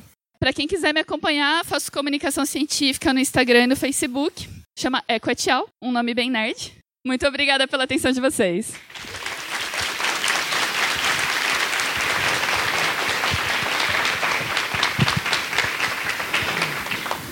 Muito obrigada, Mi. É, como a gente quer ter o máximo de tempo possível na mesa, a gente vai passar. E eu tenho certeza que tem várias perguntas para você, inclusive minhas. É, eu vou convidar todos os palestrantes para subir à mesa, se juntar aqui para a gente começar a nossa roda de discussão. Quem quiser perguntar, pode erguer a mão, tá certo? Boa tarde, meu nome é William. E eu tenho várias perguntas, só que como tem muita pergunta também, eu vou tentar condensar elas em várias mini perguntinhas. A gente vive um contexto muito complicado hoje no Brasil. A direita assumiu o governo e com ela surgiu ou revelou uma, um lado conservador muito forte aqui na nossa sociedade. E esse governo está tomando as atitudes que ele está tomando atualmente, a gente está vendo as consequências. E essa pessoa que se identifica com o governo, com a liderança atual, enfim, eu percebi que na divulgação científica a gente tenta alcançar elas através da razão, postando links de artigo, resumindo em únicas frases a essência do artigo, para ela não ter o trabalho de clicar, ler o título. E as pessoas simplesmente ignoram, elas escolhem não aceitar e contestar aquilo. Porque o que eu tenho percebido é que elas erguem um, um muro de moral muito grande que é uma moral alinhada com o governo. E essa moral ela vem da, do, da, da, da, ignorância, né, a falta de conhecimento, do ódio ideológico a toda a esquerda, enfim, atual. Então, eu já passei muito tempo, perdi, perdi entre aspas, né, não sei se teve efeito ou não, tentando explicar essas pessoas, fazer uma divulgação científica, porque a conversa pessoalmente também é uma divulgação científica, os comentários numa página da BBC também é uma divulgação científica, e essas pessoas se mostram inacessíveis pela razão. Eu, eu penso que a sensibilização pode ser a melhor maneira de alcançar elas, com cenas comoventes, alguma coisa assim. Eu queria saber o que vocês pensam sobre isso, se a sensibilização é a melhor maneira de superar essa barreira ou até desconstruí-la, se essas pessoas são alcançáveis através dessa sensibilização, ou se a gente deve desistir delas ou não, deixá-las de lado, esperar o contexto passar, e, e, sobre uma segunda pergunta, é se a gente for usar muito essa sensibilização na, na, divulgação científica, o quão intensa ela tem que ser na questão de ser apelativa. Por exemplo, é, você mostra uma imagem de alguns peixes pulando fora da água porque tão, é, não estão conseguindo respirar. Aí isso seria mais ou menos um exemplo de uma, de uma, de uma apelação fraca, né? Sensibilidade fraca. Aí você mostra uma imagem de uma onça que foi, um filhote de onça que foi todo cortado por uma colheitadeira numa, numa lavoura de cana. O que eu percebi é que quando você usa sensibilidade muito fraca, as pessoas não se, não se comovem muito, ou poucas pessoas se comovem, e quando você usa uma muito forte, você pode pesar muito a consciência das pessoas e fazer elas se sentirem mal, afastando ela de querer saber mais disso. Então, qual é a solução? Nesse contexto atual, a gente deve abordar uma, uma, uma, um nível de sensibilidade mais fraco para não assustar essas pessoas ou um nível mais forte devido à urgência da destruição em curso? Então, as, as minhas duas perguntas são essas. Eu acho que a gente tem um problema que tipo a gente se cresce em muros de internet, né? E as pessoas entram na defensiva e elas é muito difícil de quebrar esses muros. Só que eu acho que a chave está nessa na questão do que é comunicação, que é uma troca. Então é um pouco de ouvir, é um pouco de falar. É, quando o cara fala um absurdo, você dá uma respirada e fala: Não, mas espera aí. No entanto, vai ter gente que não vai te ouvir. Só que a minha experiência é que a maioria das pessoas quer te ouvir, entendeu? Não é todo mundo. Mas tem uma grande maioria, que é a galera que fala: Ai, tá todo mundo falando. Não é uma pessoa que necessariamente acredita nisso, mas tem tanta gente falando que isso é o correto, que eles começam a achar que isso é o correto e pronto. Sobre a questão da sensibilização, eu acho que a gente tem que tomar um pouco de cuidado. A gente tem que usar emoção sempre. É aquilo que o Hugo falou na palestra dele, e acho que várias pessoas falaram aqui. Dado não convence o público, quem gosta de dado é cientista. Então a gente tem que usar emoção, storytelling, engajamento para conectar com as pessoas. E a gente tem que tomar muito cuidado como a gente passa as mensagens, porque tem um artigo é, do Balmford, que é um cara super legal de conservação, que ele fala que quando você passa uma mensagem negativa, por exemplo, você posta uma foto de uma onça pintada toda estrupiada, a tendência é que as pessoas pensem: nossa, meu, não tem mais jeito. Para que, que eu vou lutar pela conservação de onça? Tá tudo morrendo? Você tem que falar sobre a estrupiação de onças. Só que com cuidado, com delicadeza, com sensibilidade. E a gente é cientista, a gente tem que se preocupar em passar dados reais, que é uma preocupação que muitas vezes o outro lado não tem. Só que eu acho que a gente tem que tomar muito cuidado como a gente passa essa mensagem para não deixar as pessoas mais desanimadas do que empolgadas. Eu acho que a primeira coisa. Primeiro que não é uma solução, né? Eu acho- que ninguém aqui tem solução para isso, né? Tem? Mas é. Acho que a primeira coisa é ouvir, cara. Ouvir. A primeira premissa é que, tipo, eles estão errados. Quem são eles? É a população. São as pessoas. É a sua tia, é o seu vizinho, é o seu pai, é o grupo da família. Quanta gente aí já deve sair de grupo de família porque, sabe? Mas para ele você é o errado. O que, que é certo? Então, assim, eh, primeiro, é, a gente está criticando um muro construindo o nosso. Então, a primeira coisa é estar aberto. E eu costumo falar muito no meu podcast, cara, você quer falar de conservação? Você escolhe a padaria mais copo sujo que você conhece vai tomar café lá. Sozinho, só ouvindo. Ouve, ouve as pessoas, ouve o povo. Eu vou tomar café, eu deixo meu filho na escola e às vezes eu vou tomar café numa padaria, é onde é um, é um- terminal de ponto de ônibus, onde os policiais vão tomar café de manhã, os motoristas do ônibus, eu chamo as meninas que faz pão na chapa pelo nome e eu fico lá ouvindo as pessoas falando. Tenta ouvir. Frequente espaços, sabe? Eu, eu falo muito, o, o lugar mais democrático que você vai encontrar é a roda de capoeira, é o tatame de jiu-jitsu, é a pelada do fim de semana. Porque lá não interessa se você tem doutorado, sabe? se você tem mestrado, se você tem graduação, se você é pedreiro. O que interessa é se você sabe, é o seu jiu-jitsu, é a sua capoeira. Tem que estar aberto para poder inferir alguma coisa. Muito antes da eleição, eu falava, ó, o resultado da eleição vai ser esse. Ah, mas você é maluco? O que, que é isso? Não, gente, ué, você tem que ouvir as pessoas, sabe? A gente tá dentro da nossa bolha também. Eu sei de chinelão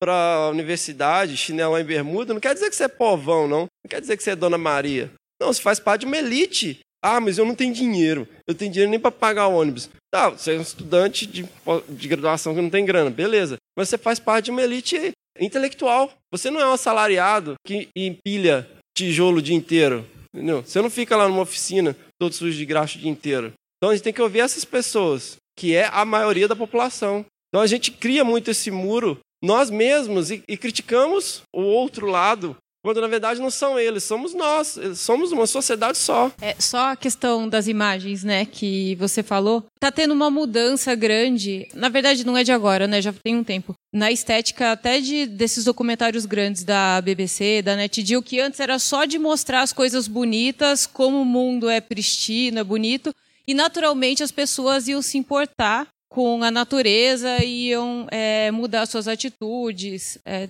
ter medidas para proteger. E o que a gente tem visto nos últimos anos é que cada vez mais mostrar a problemática. Então, não sei se chegou a ver, né, o, o último Planet Earth, o Planeta Azul também, que eles estão mostrando a questão da poluição do plástico, que foi avassalador o efeito, né, do Planeta Azul 2, mas também de contaminação, de várias temáticas diferentes, o próprio aquecimento global. Então, assim, mostra-se, claro, não de uma forma que você tem uma audiência muito grande, então você tem que ter um cuidado, como a, a Mi falou, mas assim, mostrar isso, colocar a problemática para as pessoas e também mostrar formas de resolver. Também não adianta ser só jogar, ó, olha a porcaria que nós humanos estamos fazendo, né? Não, ok, mas a pessoa, ela vai ser tocada, ela vai querer ajudar. Então, isso tem sido cada vez mais usado em vídeos, em documentários. Meu nome é Augusto Gomes e minha pergunta é para toda a mesa. Bom, é, a gente sabe que os algoritmos de redes sociais são altamente modulares, né? Então a gente basicamente fica discutindo dentro de bolhas. Eu converso, eu me comunico com quem pensa igual a mim, quem compartilha coisas parecidas com o que eu compartilho, e o algoritmo vai fazer com que essas pessoas se unam cada vez mais e que as bolhas fiquem cada vez mais isoladas umas das outras. E isso é muito visível na prática. Eu já há alguns anos venho é, tentando me dedicar à divulgação científica também, através da fotografia, e eu vejo nitidamente que eu quase sempre atinjo quem já tem interesse no que eu estou divulgando, entende? Então, se eu estou falando de conservação, se eu estou tentando falar de biodiversidade, de ciência para as pessoas, o público que me segue e que curte as fotos que eu posto são exatamente as pessoas que já estão interessadas em conservação da biodiversidade. Então, minha pergunta é como atingir a ou- outra bolha? Como, como burlar o algoritmo das redes sociais para que a gente tenha uma difusão maior? Minha sugestão é a seguinte: para você fugir e furar as bolhas da internet, divulgue fora da internet. Não tenho nada a acrescentar. Eu tenho essa preocupação também, porque quando eu criei a minha persona, quem eu queria atingir era o público fora, né? É o público que a gente considera que mais precisa. No entanto, também, sei lá, 90% dos meus seguidores, se não é biólogo, ecólogo, é alguém que gosta muito de meio ambiente. No entanto, eu acredito muito no que a Rê falou sobre ondas, sabe? Às vezes, se você cria um conteúdo compartilhável, as pessoas podem dar um print na sua tela e enviar para outros grupos. Elas podem mostrar, elas estão mais armadas com ferramentas, não só com os dados que você leu em artigo, mas com um desenhinho. Para sentar com a sua mãe e falar: olha, sabe? Ou mandar para o grupo da família e sair correndo, entendeu? Essas coisas, a comunicação, ela funciona como onda, independente de onde seja. Então ela começa pequenininha às vezes, mas ela vai ganhando força e se espalhando, entendeu? Talvez a gente não consiga atingir, nossa, todo o público que precisa, mas imagina se todo mundo fizesse um pouquinho, como a gente atingiria mais, mais pessoas. Se todo mundo entrasse, por exemplo, no, na página que eu falei do Dispersomos, que cria conteúdos super bonitinhos, super printáveis, sabe? E todo mundo pegasse aqueles conteúdozinhos e jogasse para um grupo, ou mostrasse para mãe, ou alguma coisa assim. Aos poucos a gente conseguiria atingir um público maior. É lógico que você não está desviando dos algoritmos e é muito difícil de desviar deles, mas já é um caminho. E só para complementar, não em relação a o que você compartilha nas redes sociais, mas nas nossas redes científicas, né? Ferramentas como o Altmetrics, elas podem permitir que você veja para onde que está indo. Você está furando a bolha, né? Se, se o objetivo é sair do, de, os cientistas só estão conversando entre eles ir além, o Altmetrics permite a você checar se membros do grande público estão acessando o artigo, daí, o artigo científico com DOI, ou os comunicadores de ciência também, o que já é um grande sucesso, se você pensar bem. Eu gosto sempre de pensar o contrário. Não sei se é porque eu sou canhoto, mas eu gosto. eu gosto sempre de fazer a pergunta reversa, porque é o seguinte: a gente fica pensando como eu vou criar meu canal, eu vou colocar minhas fotos, eu vou fazer um perfil, eu vou escrever. Se coloca no outro lado. O que, que você consome? Eu consumo muito podcast. Então eu tento dar a direção dentro do que eu consumo. Eu vejo muita gente, às vezes, ah, eu vou fazer um vídeo no YouTube, eu vou fazer um perfil no Instagram e não sei o quê, e não sei o quê. Você tem que se perguntar assim, o que, que eu sigo? Para entender o porquê que alguém te seguiria, ou por que alguém te ouviria. Você tem que se colocar sempre do outro lado. Você, ah, eu estou querendo ser ouvido. Primeiro eu vou tentar ouvir. Eu quero é, fazer comunicação científica. Tá, mas o que, que eu consumo? Primeiro você se olha como consumidor e depois você tenta prover. Que muitas vezes a gente está querendo prover uma coisa que já, já existe. Então, muitas vezes é muito mais legal você somar do que dividir. Eu não consigo fazer as coisas de Instagram. Pô, o Hugo vai lá e faz um negócio. Eu fico, gente, como os caras fez isso? então, cada um tem o seu, o seu perfil. Então, você, eu acho que tem que tentar enxergar um pouco mais como consumidor, sabe? O, o que, que te atrai e tal. Por que, que você consumiria um conteúdo diferente do da sua bolha? Você consome coisas fora da sua bolha? Aí você quer que as pessoas saiam da bolha delas e consumam o seu. Você consome? Eu acho que é legal pensar também o outro lado. Primeiro, eu tenho três partes. Primeiro, um comentário. Dados informam. É que estão dizendo, dados não informam. Hugo Fernandes Ferreira. Né? dados informam. Dados não convencem. Dados sozinhos, né? Mas eu sei, obviamente, que vocês sabem disso, mas o que eu sempre falo é: dados sozinhos não vão fazer com que as pessoas. Mesmo porque existe uma coisa muito séria hoje que é a gente uh, perdeu a baliza da verdade. Então, ah não, mas uh, tal pessoa diz que as queimadas na Amazônia são naturais. E o cara é professor X. A gente é muito dependente do título, né? O professor doutor falou, então tá tudo certo. E porque a gente não ensinou para as pessoas como avaliar, inclusive, o que o professor doutor falou. Mas é, continuo informando, né? Quando eu falo que 88% dos, do índice de desmatamento cresceu em relação ao julho do ano passado, isso é um dado. Agora, a gente sensibilizar é outra coisa. Tem uma pergunta para todos na mesa, na verdade, um, é um assunto de um debate, que sempre me fazem e eu geralmente digo: essas variáveis são muito particulares, eu não posso responder como sendo uma receita de bolo para todo mundo. Então é legal ter várias pessoas, inclusive os agradeço pelo excelente, pelo excelente simpósio. A pergunta é: saúde mental como lidar com um mundo que não é o nosso, que é o mundo da comunicação científica, onde você tem discordâncias leves, discordâncias profundas, haters, ameaças, né, e várias outras coisas. Eu sempre digo, eu posso dar a minha resposta Mas essa resposta não pode ser uma receita de bolo. A gente está falando da cabeça das pessoas. Então, se, ó, se vocês puderem compartilhar, seria muito interessante. E o terceiro ponto é, obrigado, Fernando, na verdade, assim. O Fernando diz assim, a ah, inspiração. Cara, eu falei para você há uns anos atrás, assim, isso, né, que dados não convencem, e falei que a gente precisa tirar o estigma do biólogo que abraça a árvore. Foram duas informações e você transformou isso num, assim, definitivamente não ponha culpa em mim, entendeu? É, a culpa é sua, assim. O que, o que você está fazendo desabraçando árvores, assim, é surreal. E agora você deu, na moral, cara, uma das melhores palestras de divulgação científica que eu já vi na minha vida. Dos melhores storytellings que eu já vi na minha vida. Que eu nunca fiz. E, assim, sabe, eu olhei para aquilo e falei assim, cara, você me inspirou de um jeito que é isso, sabe? Então, o que eu penso é, nossa, se eu troquei duas ideias contigo não vai, você fez isso. Imagino que vocês todos fizeram com o auditório lotado. Obrigado mesmo. De verdade. Respondeu o quê? Vou responder o quê? é. Eu tô louco. É, pegando então o gancho dessa coisa da saúde mental.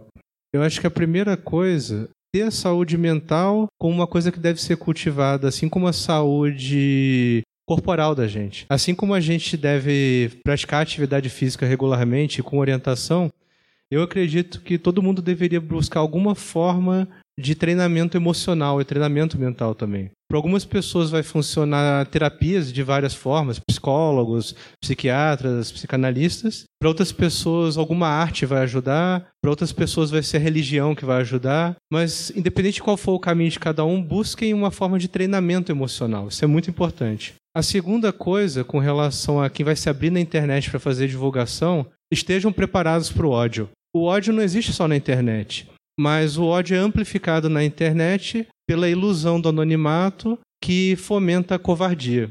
Então, eu diria, se vocês quiserem fazer divulgação na internet, porque divulgação pode ser feita de várias formas, a internet é só um dos locais onde você pode fazer. Estejam com a saúde mental em dia através de algum treinamento emocional com o profissional da escolha de vocês e saibam que, por mais cuidado que vocês tomarem, no momento em que vocês criarem o podcast, o canal no YouTube, o blog, o que for que vocês escolherem, vem uma enxurrada de ódio para vocês.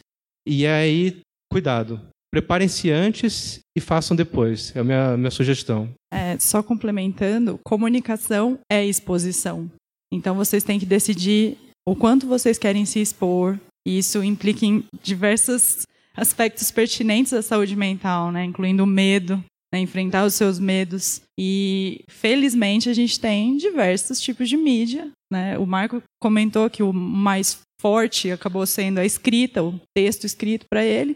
Então, se você acha que isso pode ser melhor para evitar haters, você ainda vai ter haters, mas talvez você encare isso de uma forma mais leve do que, por exemplo, se você for se expor num vídeo. Então, isso varia de pessoa para pessoa. Uma coisa que eu sugiro também para quem for se expor na internet fazendo divulgação é foque a divulgação que você faz, tanto na internet quanto fora dela, no que você quer divulgar, no assunto que está sendo divulgado. A partir do momento em que o centro da divulgação se torna você e o seu ego, aí você passa a se tornar um imã para haters. Vou dar um exemplo positivo aqui. Um canal que eu acho sensacional de divulgação científica no YouTube e que é centrado no tema e não na pessoa é o Nerdologia, mantido pelo Atila Yamarino, por exemplo. O Atila fala sobre os assuntos que ele escolhe falar junto com a equipe de produção dele, e não sobre ele não sobre os problemas que ele passa, não sobre o que está acontecendo com ele, sobre os assuntos. É claro, ele também tem haters, naturalmente tem. Mas é muito menos do que outros canais que são focados no ego daquela pessoa que está divulgando, na figura dela. Então pensem sobre isso também. Não, eu ia voltar um pouco na pergunta do Augusto ali, na verdade, para falar de como sair da bolha, né? É, eu trabalho junto com a Roberta com vídeos e eu acho que uma das maneiras da gente pensar é o quão universal é aquele, aquele assunto que você está passando. Então, por exemplo, morcegos, as pessoas são interessadas em geral, mas tequila, quando você fala de tequila, todo mundo quer saber. A gente gravou uma matéria um tempo atrás, que vocês devem ter ouvido falar, que é daquele pinguinzinho que foi resgatado na Ilha Grande e volta todo ano. né, e tal. Então, e aquilo lá virou uma febre, nem foi, acho que a coisa mais espetacular que eu vi, mas era uma história de segundo depois que divulgaram uma história de amor, né? E assim que as pessoas enxergam. E virou uma febre assim, eu fiquei duas semanas só atendendo e-mail e, sabe, respondendo pergunta. Aí depois inventaram uma baita história por trás, que o pinguim vinha chorar pro cara que resgatou. Mas as pessoas gostam disso, né? É, inventaram que o pinguim ia para a Antártica, é uma espécie que nem ocorre na Antártica. Eu fiquei louco, né? Liguei pro pessoal, eles distorceram, mas essa vontade, né, de criar uma história cativante. Mas eu acho que às vezes é, é legal pensar nisso. Quão universal, uma foto, um assunto, a gente, como é que eu posso fazer às vezes não é o dado do paper, mas a foto do miquinho que estava linda, né, o pessoal já, já vai para cima. E aí eu ia perguntar em cima disso, o quão importante para vocês e que dificuldade vocês têm de conseguir imagens? Né, porque eu acho que uma imagem é um meio de comunicação muito rápido, uma foto, um vídeo, especialmente em mídia social hoje, né, o cara está dirigindo, ele vê uma imagem, um podcast às vezes tem que parar para prestar um pouco mais de atenção. Qual a dificuldade que vocês têm de encontrar imagens, de que papel imagens de vídeo ou foto auxiliam vocês ou barram essa, essa falta, ausência, carência para o trabalho que vocês fazem? O quão importante elas são? Imagens, no começo, foi um dos meus maiores desafios, porque eu não conhecia ferramentas adequadas. Mas a gente tem diversos sites que fornecem imagens gratuitas, tanto fotos fenomenais de fotógrafos, quanto, por exemplo, desenhos. É, posso até passar para quem tiver interesse esses sites. São ferramentas boas. Eu acho que uma outra coisa que ajuda muito é ter bons contatos com fotógrafos. A gente está num meio de biólogos e biólogo ama tirar foto. Então, eu tenho uns três fotógrafos que, quando eu não sei o que. Tipo, eu posso estar tá sem ideia do que postar, eu vou dar uma olhada e eu já me sinto inspirada pela foto dos caras. E eles já me falaram mais que uma vez que eu posso usar a imagem deles. Então, eventualmente é um desafio, porque você não pode usar a imagem sem autorização mas não é o maior desafio de todos os tempos, não. E a gente não pode menosprezar o poder da imagem. A pessoa vai, por exemplo, no Instagram, ele é muito voltado para foto. Então, o que vai pescar a pessoa é aquela imagenzinha ali. Então, se, por exemplo, você posta uma foto do artigo, o cara não vai nem olhar a primeira linha. E pode ser o assunto favorito dele, mas ele não vai nem ler a primeira linha. Então, quando forem usar redes sociais, tem que lembrar bem de fotos legais e primeiras linhas poderosas. Pessoal, outras pessoas querem fazer perguntas, mas infelizmente a gente não tem mais tempo. Eu gostaria de agradecer imensamente a presença de todos vocês. Eu espero muito que após, né, a partir de agora, a gente tenha um aumento nos releases, nos podcasts, nos episódios de, nos vídeos no YouTube, várias iniciativas aí para falar e comunicar sobre mastozoologia. Eu estou muito feliz com esse simpósio e muito obrigada a todos vocês. Foi muito especial para mim. Espero que tenha sido para vocês também. Obrigada.